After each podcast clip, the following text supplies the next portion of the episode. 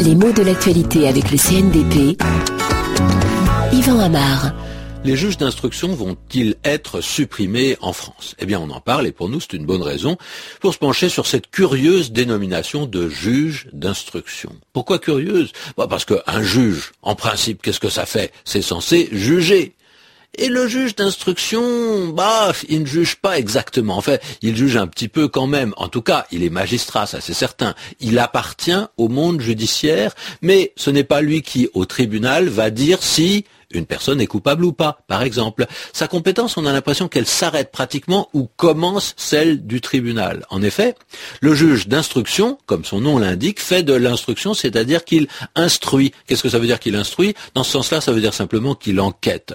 Quand il semble qu'il y a eu une infraction à une loi, eh bien un juge d'instruction peut être saisi pour enquêter et cette enquête sera suivie ou pas d'un procès. Et ça, c'est la décision du juge d'instruction. C'est lui qui va dire oui, il faut faire un procès ou non, il ne faut pas faire de procès.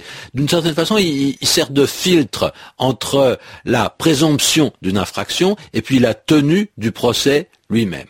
Alors, le mot instruction, il est entré euh, dans le vocabulaire juridique assez tardivement à partir du XVIIe siècle. Vous allez me dire, ça fait, ah, ça fait quand même euh, pratiquement 400 ans ou un peu moins, c'est pas mal. C'est beaucoup moins que l'âge de la langue française. Hein.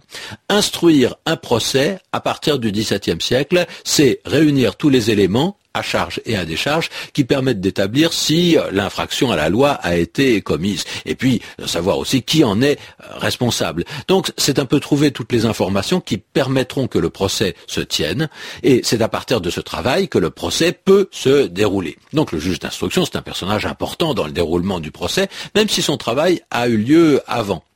On peut se demander comment ce mot instruction a acquis ce sens, probablement parce que le terme avait signifié avant qu'on communiquait des renseignements ou des connaissances, ce qui évoque bien sûr le rôle du juge qui donne le feu vert pour l'ouverture du procès. Mais le mot instruction, il a beaucoup d'autres sens qui vont essentiellement dans deux directions. On sait que l'instruction de quelqu'un désigne l'ensemble des connaissances qu'il a acquises. Euh, cela ne concerne que ce qui est transmis par l'école ou par une institution académique. On peut savoir faire beaucoup de choses sans être très instruit.